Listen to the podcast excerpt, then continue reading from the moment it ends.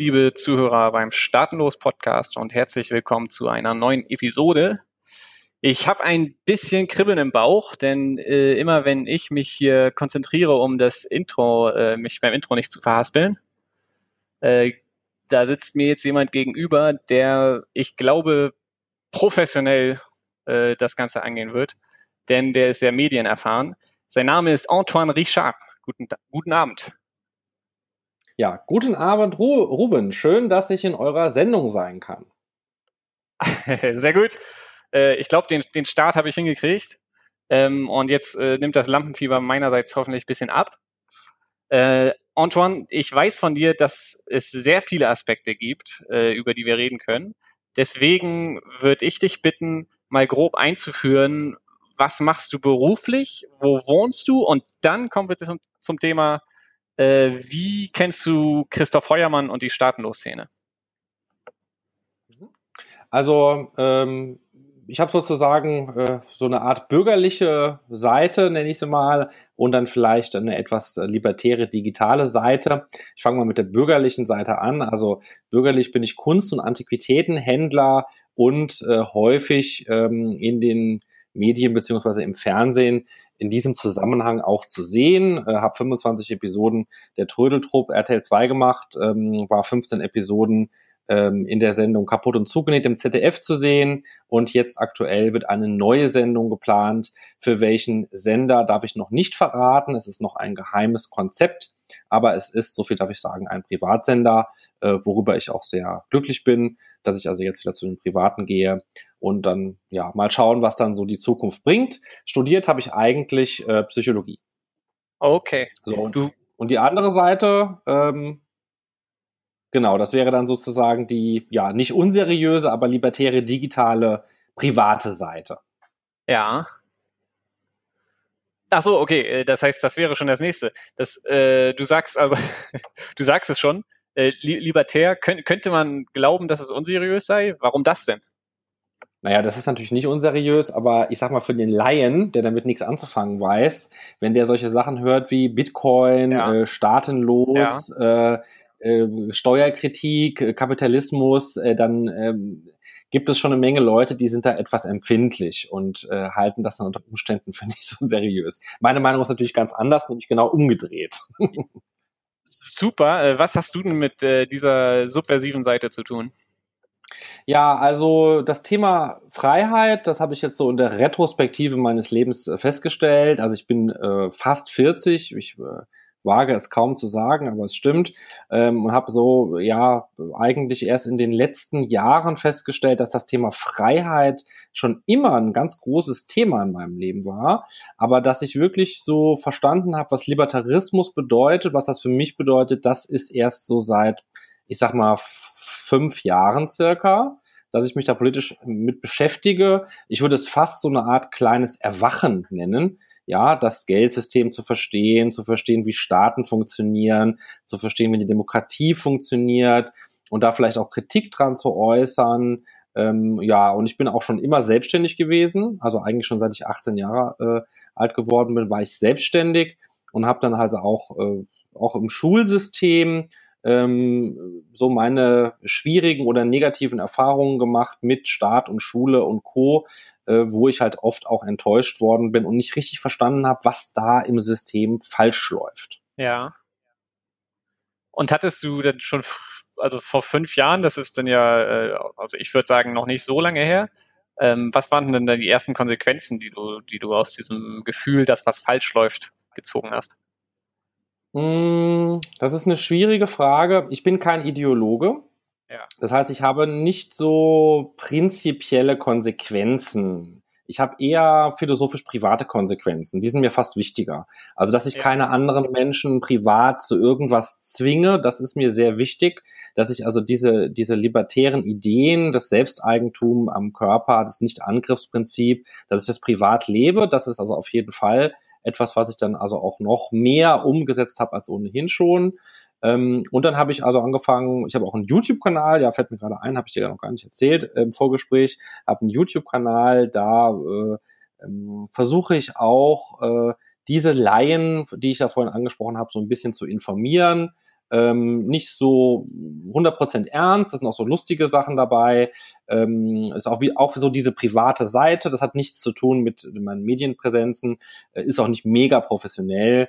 Ähm, ja, das macht mir dann auch richtig Spaß, ja, wenn ich über so ein Thema äh, besprechen kann, das mir am Herzen liegt. Und ähm, siehst du, im Fernsehen gucken das dann vielleicht zwei Millionen Leute und bei YouTube gucken das dann vielleicht irgendwie so 500. Aber mir ist es dann fast lieber die 500, weil das halt, sage ich mal, meine private Seite dann ist. Ne? Ja, verstehe. Das ist natürlich ein witziger Kompromiss, ne? Mit einem, sag mal, was kommerziellen im Fernsehen erreicht man viele, aber gut, was, was äh, kannst du da schon rüberbringen? Ist das oder ist das zu kritisch? Also äh, das, was ich im Fernsehen mache, ist ja Unterhaltung, ja. Also das ist, ja. äh, das ist ein Unterhaltungsformat. Da kann ich jetzt nicht irgendwie so mal zwischendrin murmeln, Steuern sind Raub, ja, oder so. Das. Äh, also das wäre ja auch unprofessionell. Also ich versuche das alles ganz professionell da zu machen, äh, um meine Verträge da einzuhalten. Ähm, ich, was ich noch sehr lange mache schon, also noch viel länger als Fernsehen, ist ja äh, Online-Poker. Ja, also Online-Poker ja. ist eine ganz große Leidenschaft von mir. Und ähm, das ist auch schön, weil da ist man komplett unabhängig. Ja, also das äh, geht auch in diese, deshalb äh, war ich auch immer dem Digitalen sehr nahe. Ja, also durch Online-Poker bin ich ganz früh dazugekommen, äh, war ich immer im Internet unterwegs, äh, habe ich alles versucht rauszufinden, bin auch ganz schnell dann zu Bitcoin, Blockchain äh, und diesen Themen gekommen, Sicherheit im Internet beziehungsweise Überwachung und Zensur im Internet. Das hat mich alles schon sehr früh interessiert. Ich war ähm, in den Anfängen, äh, wo viele von euch, sage ich jetzt einfach mal, oder von äh, deinen Zuhörern vielleicht noch ja in der Grundschule waren, weiß ich nicht, wie jung deine Zuhörer sind, eure Zuhörer sind. Äh, da war ich schon im Verein Mitglied ähm, FÖBUT, Verein für Bürgerrechte und Gegenüberwachung und so, der hat so einen komischen Namen gehabt. Ähm, ja. Heute äh, kennt man die durch die Verleihung des Big Brother Awards, den haben die ja. erfunden war ich schon ganz früh Mitglied in diesem Verein und habe mich ganz früh schon gegen Überwachung eingesetzt, wo viele noch ähm, das Thema gar nicht auf dem Schirm hatten. Wie weit steigst du denn in so technische Themen ein? Also es wurde mir jetzt noch nicht klar, wie weit du quasi ein Techie bist. Äh, hm, nein, also ein Techie äh, würde ich, also es ist immer schwer, sich da so einen Schuh anzuziehen. Ähm, Vielleicht ein bisschen schon, ja. Also ich bin sehr technikbegeistert, auch wie gesagt Kryptowährungen. Ähm, das habe genau. ich von Anfang an, habe mich das angefixt, dieses Thema. Habe ich übrigens auch über Podcasts gelernt, ja. Also ja. ich bin über Podcasts auf diese Thematik aufmerksam geworden und habe mir da also alles dazu reingezogen, was es zu dem Thema gab. War auch früh dann in Bitcoins investiert, habe da auch bisschen da meinen Gewinn gemacht Reich geworden bin ich ja dann nicht, hätte ich mehr kaufen müssen, ja. Aber ähm, wodurch ich ganz gut gelebt habe, einige Jahre, ist durch Online-Poker äh, und ähm, mittlerweile kann man das ja auch mit Kryptowährungen spielen. Ja, lass, lass das, lass da doch mal drauf einsteigen. Kannst du mir ein bisschen mit der Geschichte des Online-Poker auf die Sprünge helfen? Oh, ich weiß, das war, als ich erwachsen wurde, gab es einen unglaublichen Hype und äh, alle wollten Online-Poker spielen. Also vor ja. etwas mehr als zehn Jahren ist das, glaube ich, gewesen.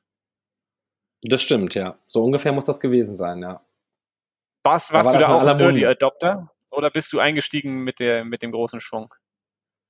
Äh, nee, da war ich auch ein Early Adopter. Ähm, da habe ich also gespielt, da war das noch vollkommen unbekannt online, so da äh, zu pokern. Da war die Software noch sehr äh, schlecht, unausgereift. Es gab wenig Anbieter.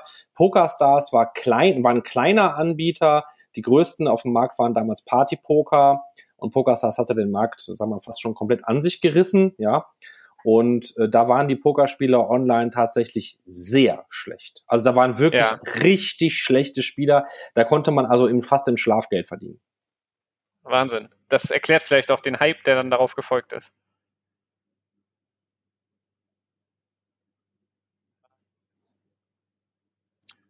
Ähm, kannst du mich noch hören? Kleine Unterbrechung gerade. Ja, ich habe das die, die, das die Hälfte am Anfang habe ich nicht gehört. Ich stelle die Frage nochmal. Äh, du sagst, du sagst, man kann im Schlaf, man konnte im Schlaf da beim Online-Poker Geld verdienen, weil die Gegner so schwach waren. Das erklärt sicher auch den Hype, der daraufhin stattgefunden hat.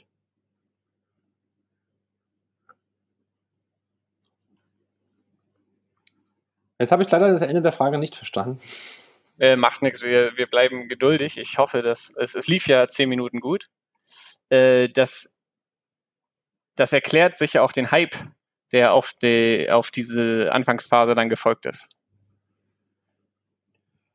Ja, ich habe leider den, den, die Frage wieder nicht verstanden. Tut mir leid. Das Ende ist immer weg, weg. Das erklärt auch den Hype, der dann darauf gefolgt ist. Äh, ja, ähm, hm, ja, ich weiß nicht. Also Poker ist ja ein altes Spiel, ja.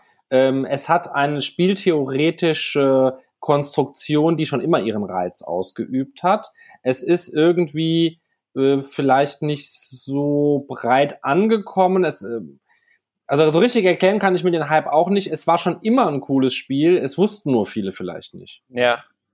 Kannst du mir grob sagen, wie viel Geld du damit verdienen konntest? Ja, genau sagen äh, darf man es halt oder sollte man es natürlich nicht, ähm, obwohl es an sich eigentlich steuerfrei ist. Ähm, auch vielleicht für eure Hörer interessant. Ähm, ich kenne eigentlich keinen einzigen Fall, wo irgendjemand da Steuern zahlen musste. Es sind letztendlich sind es Gewinne. Es gibt auch viele äh, Lizenzen dafür, wo man das also ganz legal machen kann. PokerStars ist in Deutschland nicht illegal, ja. Das kann man also ganz legal spielen. Ähm, und auch wenn man in der Spielbank oder in Casinos das spielt, äh, in anderen Ländern ist das auch alles meistens steuerfrei.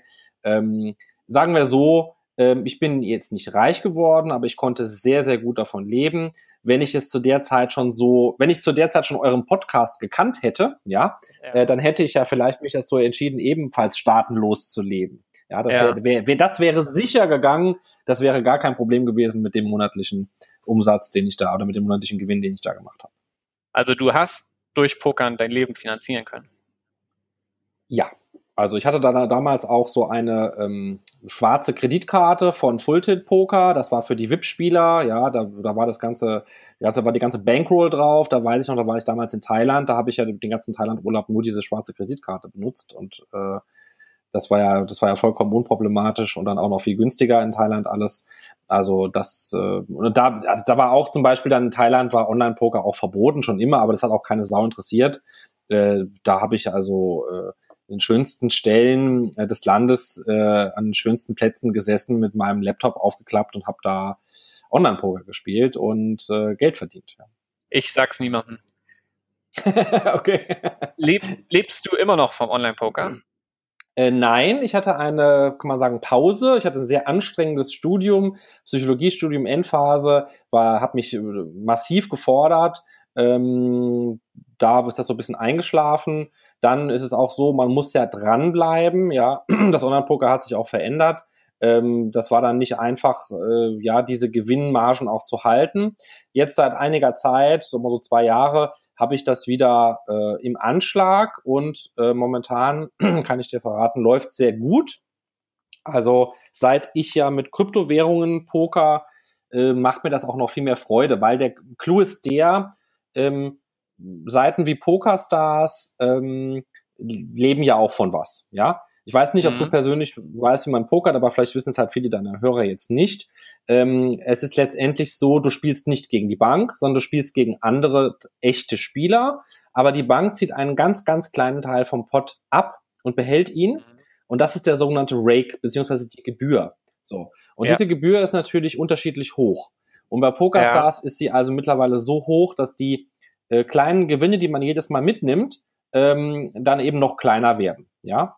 Und ähm, wenn man mit Kryptowährungen pokert, ähm, dann ist man also auf ganz anderen Seiten unterwegs und die sind sehr großzügig und man hat halt nicht so eine riesige Firma da im Hintergrund und hat halt auch eine größere Sicherheit, weil es mittlerweile auch provably äh, provably fair äh, Games gibt. Das heißt, man kann das auch in der Blockchain sozusagen hinterlegen, dass du dir auch sicher sein kannst, dass du seitens der Bank da nicht betrogen wirst ja. und dass da keine Bots spielen und so weiter. Also das ist eine ganz interessante Sache, die jetzt so im Kommen ist mit der Blockchain, dass sich das auch äh, auf das, auf das Online-Poker auswirken kann. Und die erste Auswirkung ist ja, dass man also äh, mit Bitcoins anstatt mit Dollar äh, pokern kann. Und ähm, das ist deshalb äh, eine massive Auswirkung, weil Poker in vielen Ländern ähm, restringiert ist, also das man darf man nicht oder nur teilweise oder die Märkte sind geschlossen. Ja, also Beispiel Frankreich, äh, die Franzosen dürfen nur in Frankreich und nur gegen andere Franzosen spielen online. Mhm. Die dürfen nicht gegen alle Spieler aus der ganzen Welt antreten. Und ähm, bei Bitcoin Poker ähm, ist das natürlich nicht so. Weil da niemand nach deiner Nationalität oder deiner Kreditkarte fragt? Richtig, es ist halt komplett anonym. Also wirklich, es ist totally anonymous, ja. Also ja. du kannst einfach online gehen auf die, also ich spiele auf Bitcoin. Äh, das ist also meine favorisierte Seite. Es gibt noch ein, zwei andere Seiten, die gut sind. Und da fragt dich äh, noch nicht mal jemand nach einem Namen, geschweige ja. denn. Äh, nach einem Ausweis oder irgendwas. Also du spielst wirklich komplett anonym. Du das, kannst sogar mittlerweile in Ripple und Litecoin und irgendwas einzahlen. Das finde ich faszinierend, weil das hat zwei Aspekte. Mhm. Und der eine Punkt ist, das bedeutet ja, dass jetzt mein zwölfjähriger Neffe auch pokern kann. ähm, wenn er solange er, also wenn er an meine Bitcoins kommt. ja. Das andere ist, das hast du aber auch schon angedeutet, das scheint ja eine Qualitätsverbesserung zu sein. Also Stichwort nachweisbar fair und geringere Gebühren. Richtig. Ähm, das ist absolut so. Es ist eine Befreiung. Ja. Ähm, ich persönlich bin kein Fan von Glücksspielen aller Art, aber ich bin ja. Fan von Freiheit. Und ich finde, ja. wenn Menschen Lust haben zu spielen oder wenn Menschen Lust haben, äh, dem Pokersport seriös nachzugehen, also mit Ambition, dann sollte sie keinen Staat daran hindern. Mich hat das immer geärgert, ist ja klar, in meinem persönlichen, Le also im persönlichen Leben ärgert es einen immer am meisten, wenn persönliche Grenzen vom Staat tangiert werden. Und ja. ähm, das ist bei jedem anders, welche Grenzen das sind. Und bei mir waren das eben diese Online-Poker-Sachen, mit denen ich immer wieder kämpfen musste.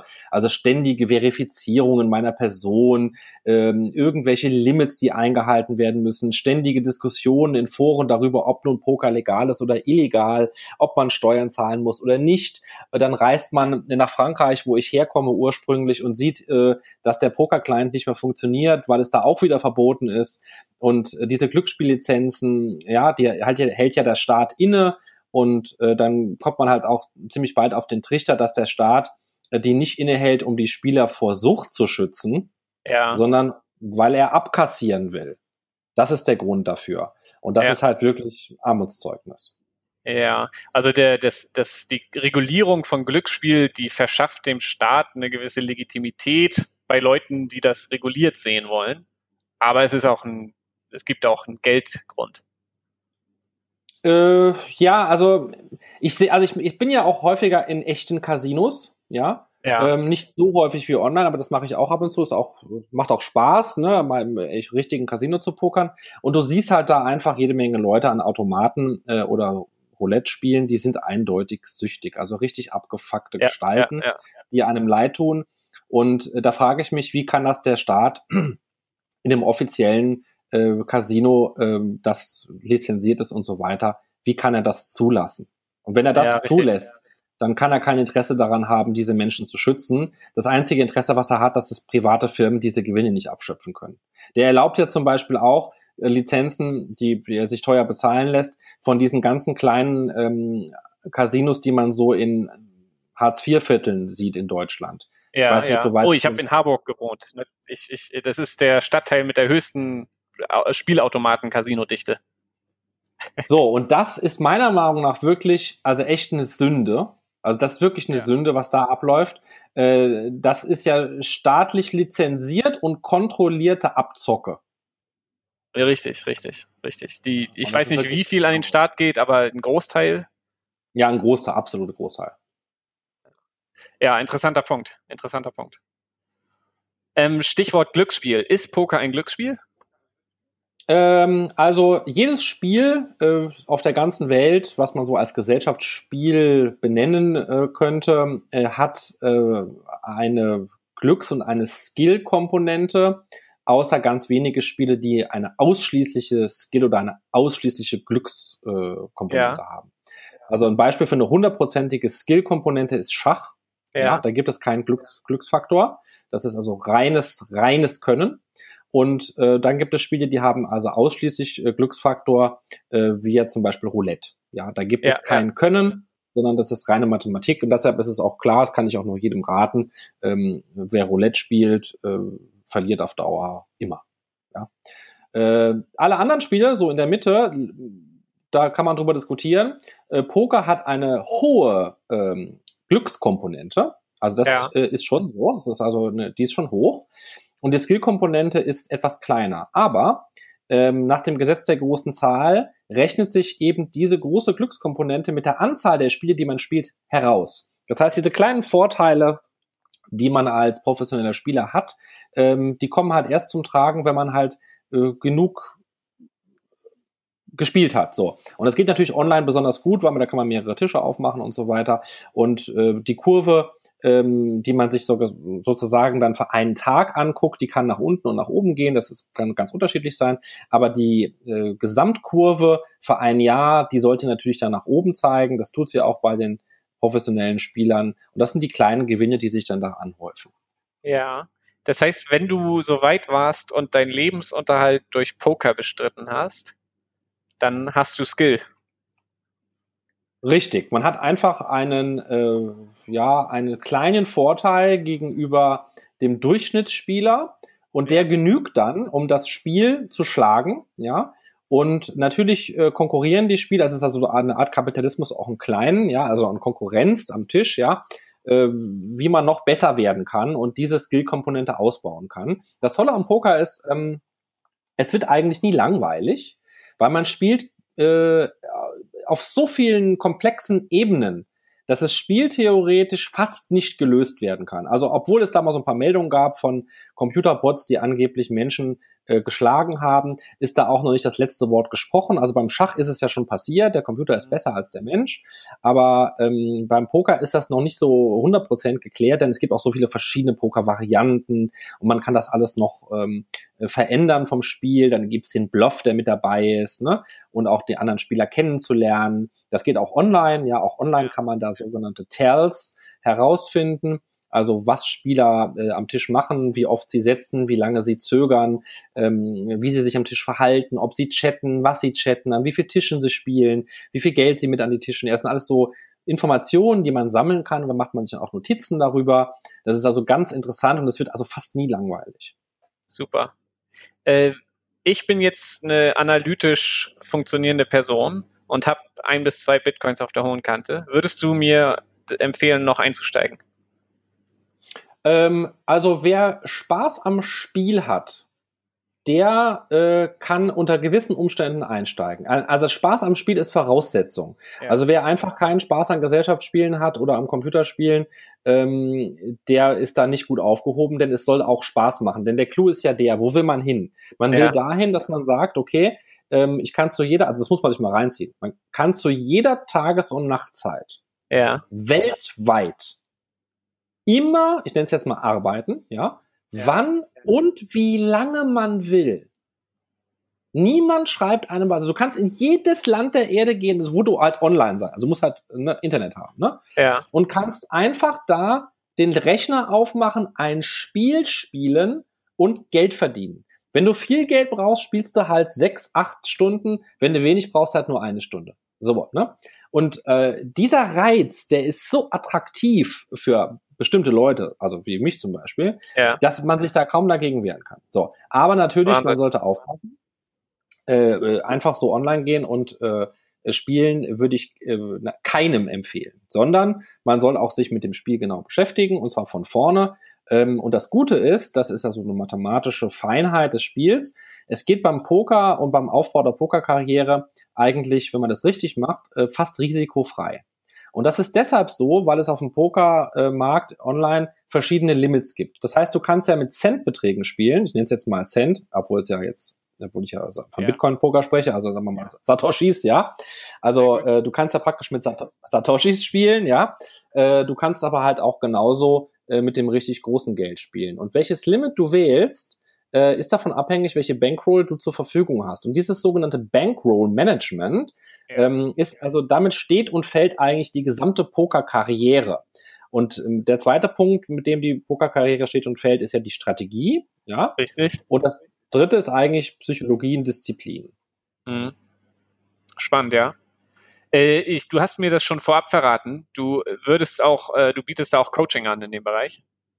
Ich biete auch Coaching an. Ähm, ich dachte, für eure Sendung äh, biete ich mal für eine gewisse Anzahl von Hörern ähm, ein äh, kostenloses äh, Coaching an. Ähm, wenn die sich also bei äh, betcoin.ag registrieren als Spieler, kostenlos natürlich, äh, äh, mit ähm, Bitcoins, also kann man nur mit Bitcoins spielen, man kann aber auch Litecoin, Ripple und so weiter, kann man da, glaube ich, auch hochladen. Wer sich also da registriert und mir seinen Nutzernamen danach schickt, erhält von mir ein kostenloses äh, Poker-Coaching auf dieser Seite.